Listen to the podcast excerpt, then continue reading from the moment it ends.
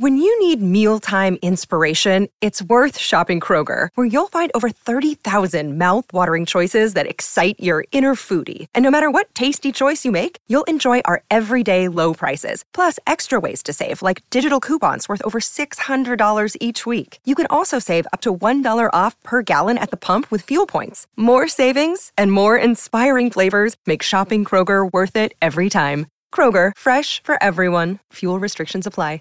What's the easiest choice you can make? Window instead of middle seat? Picking a vendor who sends a great gift basket? Outsourcing business tasks you hate? What about selling with Shopify?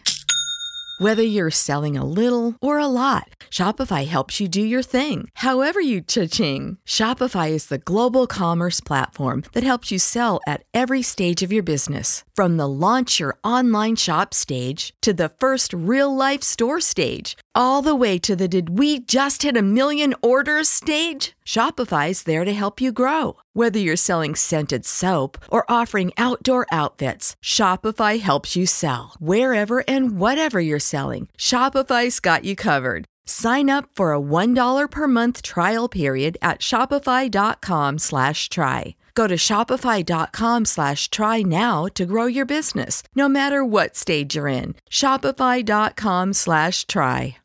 Welcome to Japan Top 10. This is our April 2021 Artist of the Month episode featuring the band Good Morning America. I'm your host, Edward. And this is Ethel. Let's get into it. Japan Top 10.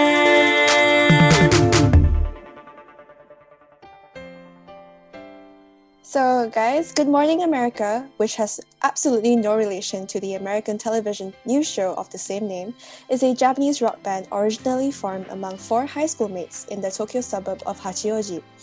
Although Good Morning America successfully signed to a major record label called Nippon Columbia and went on to gain nationwide recognition in Japan, the band abruptly announced a break from music making in the year 2020. As we patiently wait for their big comeback, let's take a look at some of the band's greatest hits over their two decade long career.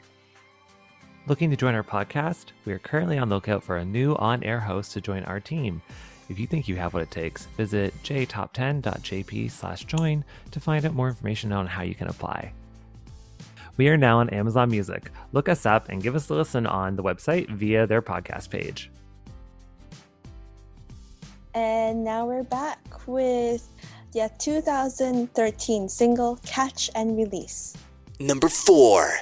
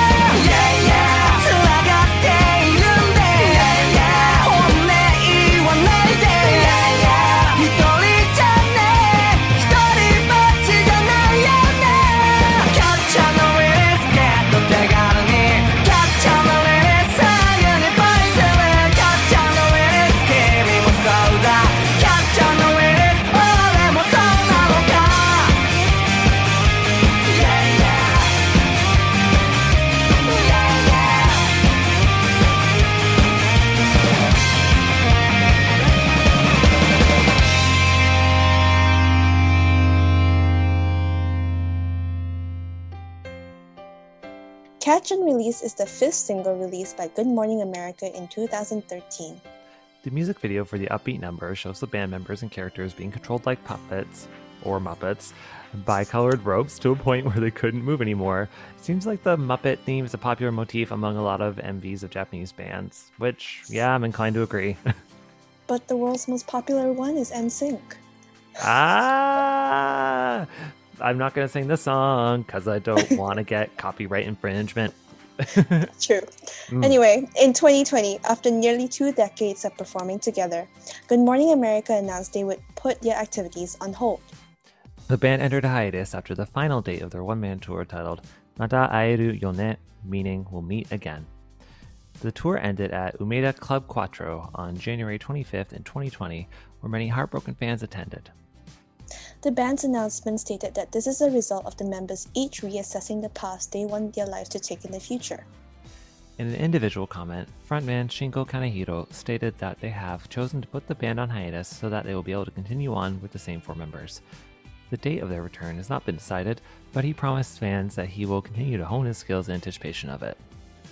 Okay, this is the video that stuck in my head because um, the everyone being caught in the same like doing the same motion with the different cuts to like different people, the fact that everyone gets tied up and stuff. Uh, which now that I'm hearing me say it out loud, uh, Mm. anyway, uh, but the uh, whole idea of like you know the ribbons and the strings and the being tied up thing, um, that obviously is a common motif. I mean, Japanese culture or in the Eastern world, the whole you know red string of fate being tied up, that kind of a thing happens a lot. So this makes sense. It's good video. Yeah, Very poppy. Very poppy. Um, I didn't really understand the whole ball of the whether it was rubber bands. It looked like a giant rubber band ball, so I wasn't sure. But I kind of really liked the very odd interspersed scenes of people dancing. hmm me too. Uh, it was giving me very, uh, especially at the end. I don't know if you've ever seen it. I want to say it's All Night Vermilion. Uh, I can't remember the exact name of it. I'm so sorry. But if you look up on YouTube, Kathy's Dollhouse. so What? there's this uh, Japanese comedy uh, group, and they're four ladies, and they end up doing um, a dollhouse, or like they pretend they're in a dollhouse essentially, and they're like Barbie, oh, not Barbie dolls, dolls, uh, and they move like dolls and stuff, and the voiceover is just like, oh man, putting on a really high voice, pretending he's playing with these dolls who are the actors. And at the end, when they're all moving, it's very reminiscent of that. So, if you want to know what I'm talking about, go look up Kathy's Dollhouse and you'll see what I mean. It's pretty funny. Okay, so I'll Mm. go find this after this episode. Absolutely. You got homework, Ethel Chan. Yay! Yay. Anyway, before we continue with the rest of this podcast, here's an announcement. Do you want to advertise on our podcast, market your brand onto one of the world's most popular Japanese cultural based podcasts, and reach up to potentially 70,000 listeners around the world on a weekly basis with advertising costs that will fit your company's budget? Find full details at jtop10.jp for an advertising plan that will suit your company's needs. Up next, we have Wallpaper Music Ja Odoritaku Naize, released in 2011. Number three.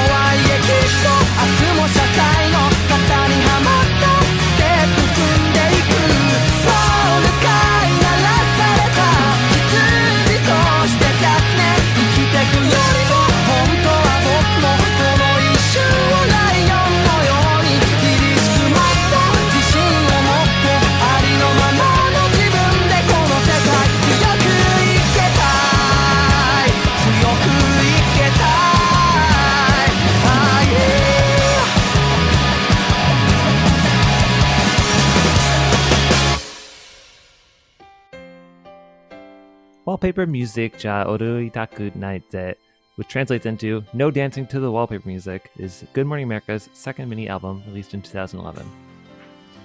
The music video of the summary song features the band members dressed in suits, with girls in swimsuits dancing around them. The video drew a rather positive response, and the band even featured several of the actresses during live performances to energize the crowds. The final show of their tour in 2011, which was also their first one man live, took place at Daikanyama Unit and was later released in a DVD. The band closed their fruitful year with a performance at Countdown Japan 2011 to 2012. Hmm. Okay. So the whole uh, bringing in the actresses during live performance to energize the crowds thing, that is a very common branding tactic. A lot of people do it. So I'm like, kudos to you. It's very smart. Also, they're giving like actresses more work. So I'm all for it. This is the video where there are, um, it's, well, it's kind of actory in a way because, you know, they got to interact with other people and stuff, which is kind of neat to see. Because usually band videos, um, if they're trying to tell a story at all, it's usually just we're a band and we're performing. So it's kind of neat to see something a bit different. I believe this was actually a mix of the behind the scenes take for the music for the song. Hmm. So when when I saw the first part, I, I thought, okay, clearly Tanashin is really quite a character, and I think Mm. I'm definitely a fan now. Uh, and I'm very sure those orange short shorts he uses in this music video were the same short shorts he wore in Hello Hello Hello. Wow, you really like these orange short shorts. Are you trying to tell me something, Ethel? I'm actually wearing orange shorts right now. Ah, yeah, no, I agree. Like once we saw Tanashin running around and talking to the camera, I was like, oh, now I get it. Like it clicked for me. And I was like, okay, this makes total sense. Like you're very charming. Yeah, and and and I didn't understand why he at the beginning of the of the video he was saying like we're gonna do jumps, jumps, and when the music played and the rest of the video played, I was like, oh, they're doing jumps for this whole video, and because there's also a part of the lyrics that says something about jumping. So yeah, Mm, there you go. Um, it, sometimes the simplest idea is the best idea, you know? mm, totally agree, agree. Simple is best. All right, now we have uh, another announcement. Are you an indie artist and create Japanese music or Japanese inspired music and looking for some free exposure? Get in touch with our music director, Hayley, by sending her an email at Hayley, that's H A Y L E Y, at jtop10.jp and let her know. More details are also available on our website at jtop10.jp. What's the easiest choice you can make? Window instead of middle seat? Picking a vendor who sends a great gift basket? Outsourcing business tasks you hate? What about selling with Shopify? Whether you're selling a little or a lot, Shopify helps you do your thing, however you cha-ching. Shopify is the global commerce platform that helps you sell at every stage of your business. From the launch your online shop stage to the first real life store stage, all the way to the did we just hit a million orders stage. Shopify's there to help you grow. Whether you're selling scented soap or offering outdoor outfits, Shopify helps you sell. Wherever and whatever you're selling, Shopify's got you covered. Sign up for a $1 per month trial period at shopify.com slash try. Go to shopify.com slash try now to grow your business, no matter what stage you're in. Shopify.com slash try. When you need mealtime inspiration, it's worth shopping Kroger, where you'll find over 30,000 mouthwatering choices that excite your inner foodie. And no matter what tasty choice you make, you'll enjoy our everyday low prices, plus extra ways to save, like digital coupons worth over $600 each week. You can also save up to $1 off per gallon at the pump with fuel points. More savings and more inspiring flavors make shopping Kroger worth it every time. Kroger, fresh for everyone. Fuel restrictions apply. Up next is their 2019 very very popular song Full Throttle. Number two.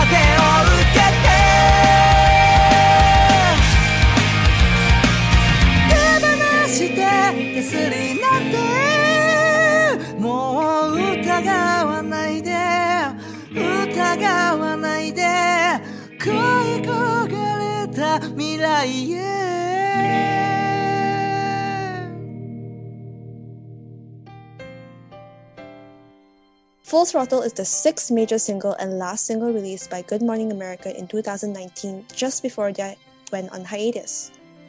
The touching music video, which dropped on YouTube as a surprise to fans, was compiled of clips from GMA's concerts. Each member left a comment on the video description addressing the announcement, thanking fans for their years of support, and promised them that the band would return with better music. However, several months later in February, fans were delighted to learn that frontman Shingo Kanehiro and drummer Peggy have decided to form a new rock trio called Asura Beto II with Yoshimitsu Yamazaki from another band named Saji. The trio released a digital single titled In Principio Erat Verbum on February 3rd, 2020, and announced their live debut on March 21st in Osaka.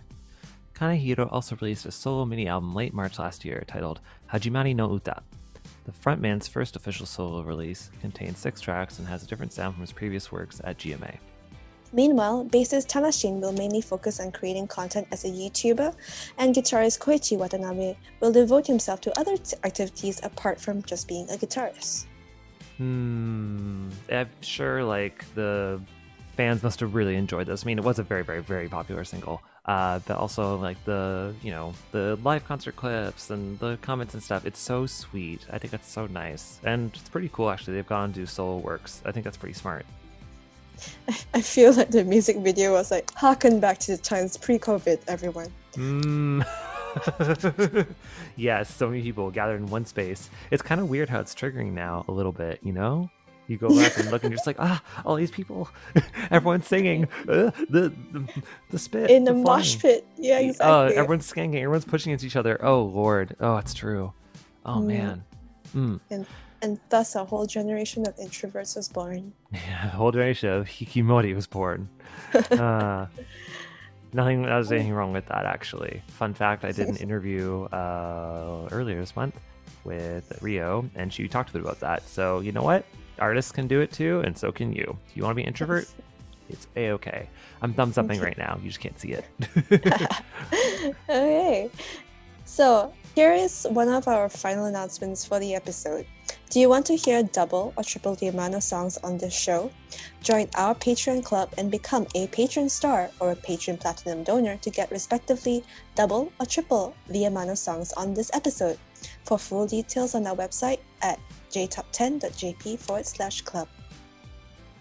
Our final song of the episode is Haikei Zarathustra, released in 2014. Number one.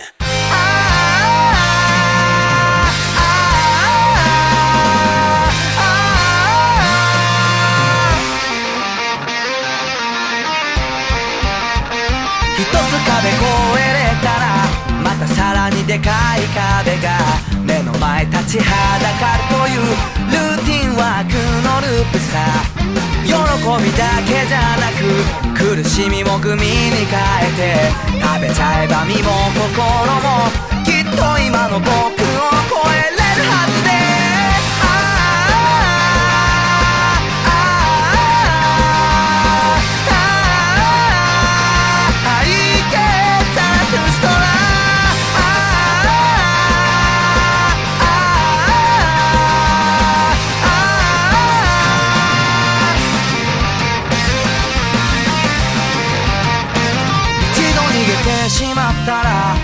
心地の良さに負けて抜け出せなくなった後で過ちに気づくのさ。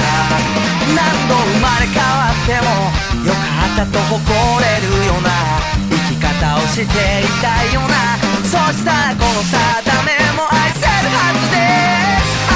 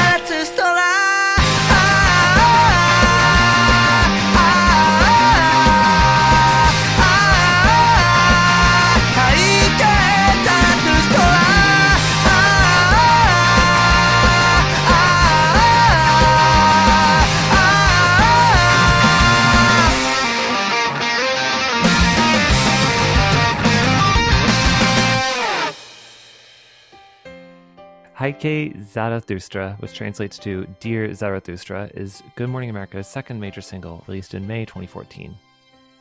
The song was featured as the ending theme song for the animation Dragon Ball Z Kai's second season, which leads up to the fight against the series' final and most powerful antagonist, Majin Buu. Dragon Ball Z Kai, known just as Dragon Ball Kai in Japan, condenses the 1989 to 1996 Dragon Ball Z anime series to more closely follow Akira Toriyama's Dragon Ball manga. Apart from a re recorded soundtrack, the series features digital high definition remastering, a re recorded soundtrack, and select scenes updated with new effects or reanimated footage. The band went on a national tour shortly after the release of this song, performing in venues across Hiroshima, Fukuoka, Sapporo, and Tokyo. The name of their tour was called Nanatsu no Hiho wo Sagasu Boken, or The Adventures to Seek Seven Treasures. The title of the song is taken from the book Thus Spoke Zarathustra, a philosophical novel by German philosopher Friedrich Nietzsche, and chronicles the fictitious travels and speeches of Prophet Zarathustra. So obviously, The Adventures to Seek the Seven Treasures is a reference to Dragon Ball, clearly, because I have to get seven balls. Um, makes total sense to me. So good tie-in, you guys. You did it. It's interesting. This song with the whoa and the Zarathustra thing at the end.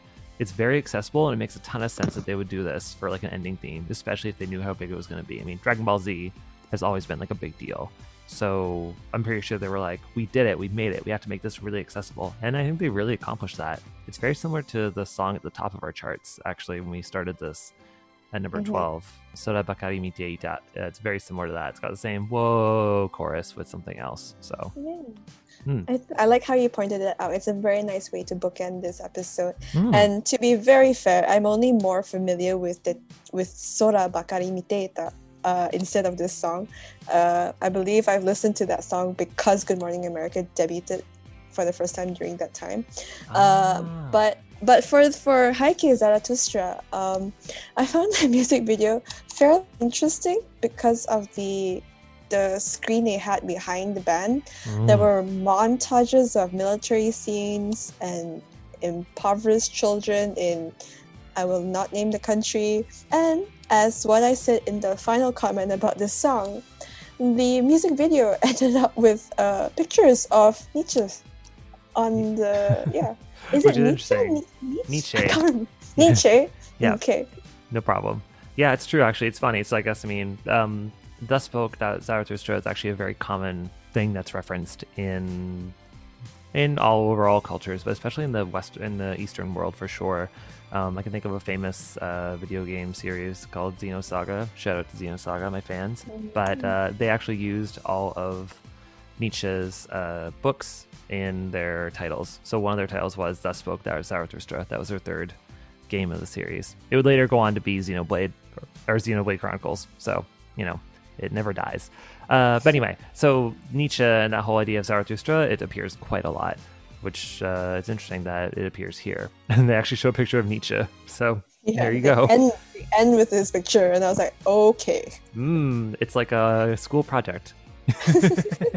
Here's a project on Nietzsche and nihilism. Here it is. Yeah. Anyway, thank you mm. so much for hosting this episode with me, Edward. You're most welcome. Ethel Chan, thank you so much. This is a real pleasure. And I got to discover a band that I vaguely knew about because of Dragon Ball, but now I know them even more and I like them quite a bit. And I gotta admit, like all the band members, they really grew on me. So this was a real good learning experience. So thank you so much. You're welcome. And I agree as well that this was a very fun episode to be part of. Mm. Uh, there are so many Japanese rock bands in Japan, and when when Good Morning America came out, it came out they they debuted properly in 2010, so it kind of was part of a very big group of now very mainstream Japanese rock bands like One Ok One Ok Rock, Alexandros, Mm. probably Super Beaver as well, and Radmans, and to name a few. So Mm. they all were either debuting at that time or were becoming extremely popular by the early 2010s. So it was like boom, so many, uh, and they kind of remind me. Uh, I wanted to say early on, but I forgot. But uh, Good Morning America reminds me a little bit of Sekai no Owari. But. Mm, which is featured on our channel. Actually, it's been featured in our top 10 art and list. So there you go. Yeah. Yeah, I agree. Actually, it's funny to think about this because if you think about all those bands that have been released and ones that are still releasing now, I think about in the Western world, we don't really have labels. They're not like a big deal anymore. You know, uh, getting signed to like a major label like uh, Jive Records or Bad Boy Records, any of those kinds of things, Mhm. they are, it's not like the be all end all for an artist. Whereas in Japan, the whole having a big record company behind you is still a huge thing. And I think that's really fascinating because in 2010, that was that machine was still well in effect. And now that we're in 2021 and the band has kind of taken a break, it's interesting to note that what they're going to do in the future and what kind of backing they're going to get and what kind of promotion they're going to get, it's going to be very different because the world has changed so much. You know what I mean? Mhm. People are doing more things digitally. People are, anyone can release songs. All these indie artists are coming up. It's uh, going to be really interesting to see what they do next and what avenues are going to be available to them and how they're going to Yeah. like translate their star power and star quality. Um, yeah, I totally agree. The world Uh, has I did- changed. so, yeah. yeah. Especially for older bands who've been around for a very long time, who've signed onto like major labels like Avex or Sony Mm. and um, Amuse, I would say. But yeah, uh, I, I I have not thought about that yet. But I do agree because the landscape of new Japanese musicians have changed so much. They are really capitalizing on digital mediums to push out their music. A Mm. lot of new, brand new Japanese musicians, bands, or solo artists can be found easily on Spotify and Mm. also uh, for uh, Spotify now, but it used to be YouTube. A lot of them uh, you could actually find on YouTube. There were so many at one point in time. A lot of indie music labels on Japanese indie music labels on YouTube, and now people have just found their way onto Spotify and they Mm. just push it there. Then then major music labels come calling. That's true. I mean, it's actually really interesting when you think about things like social media as well, because before Twitter and Instagram and all that stuff wasn't really big in Japan, and it kind of took off in like the later half of the decade. So now they've kind of infiltrated that a little bit, and that's like a part of their branding. Like that is such a huge integral part now of being an artist in Japan and being a band in Japan. It's about that branding and accessibility. Um, Mhm. I actually kind of think about it. Good Morning America kind of really capitalized on that kind of stuff at the right time. I mean, you've got all of the antics of Tanashin, and you've got like their super cool lives and stuff, and that was like the only way you could really see them. So Mm. now that it's kind of like expanded, they're gonna have to fight even harder, I think, to get a piece of like of people being interested in what they're doing. But I mean, you know, when you got someone like Tanashin, how can you not? But Those shorts. Thing, yeah, and also one thing's for sure: a lot of Japanese fans tend to be very loyal to bands mm, for a very long time. Past Mm. like even if they go on hiatus, they come back, they're still there. They're always there to support you. I love that. I I think that's so admirable, and I think that's so great. People around here in the Western world should take note. Anyway, so we're gonna wrap up this episode. Uh, up in the You're thinking about Tanashin. clear your mind, No, Ethel. Clear your mind. oh my gosh. Anyway, guys, uh, coming up after this episode will be another brand new top 10 episode released in April, a week from now, and it'll be hosted by I and Kirby. Be sure to check it out. So I hope you enjoyed this episode. I know I sure did, and I had a lot of fun. I'm Edward. And this is Ethel, and this episode was scripted and quality assured by Kelsey. Thank you for all your work, you guys. Yay, See you in team. Yay! This was our Japan Top 10 April 21 Artist Month. Artist Month. Wow. See, even I'm thinking about Tanashin now. this, this was Japan Top 10's April 2021 Artist of the Month episode with Good Morning America. Thank you so much for joining us. We'll see you next time. Bye. Bye. Japan Top 10, the number one Japanese music podcast. Support for this podcast and the following message come from Corient. Corient provides wealth management services centered around you. They focus on exceeding your expectations and simplifying your life. Corient has been helping high achievers just like you enjoy their lives more fully, preserve their wealth, and provide for the people, causes, and communities they care about. As one of the largest integrated fee only registered investment advisors in the U.S., Corient has deeply experienced teams in 23 strategic locations. Corient has extensive knowledge spanning the full spectrum of planning, investing, lending, and money management disciplines. Leverage Corient's exclusive network of experts to craft custom solutions designed to help you reach your financial goals, no matter how complex they may be. Real wealth requires real solutions. For more information, connect with a wealth advisor today at corient.com. That's C O R I E N T.com. Corient.com. When you need mealtime inspiration, it's worth shopping Kroger, where you'll find over 30,000 mouthwatering choices that excite your inner foodie. And no matter what tasty choice you make, you'll enjoy our everyday low prices, plus extra ways to save, like digital coupons worth over $600 each week. You can also save up to $1 off per gallon at the pump with fuel points. More savings and more inspiring flavors make shopping Kroger worth it every time. Kroger, fresh for everyone. Fuel restrictions apply.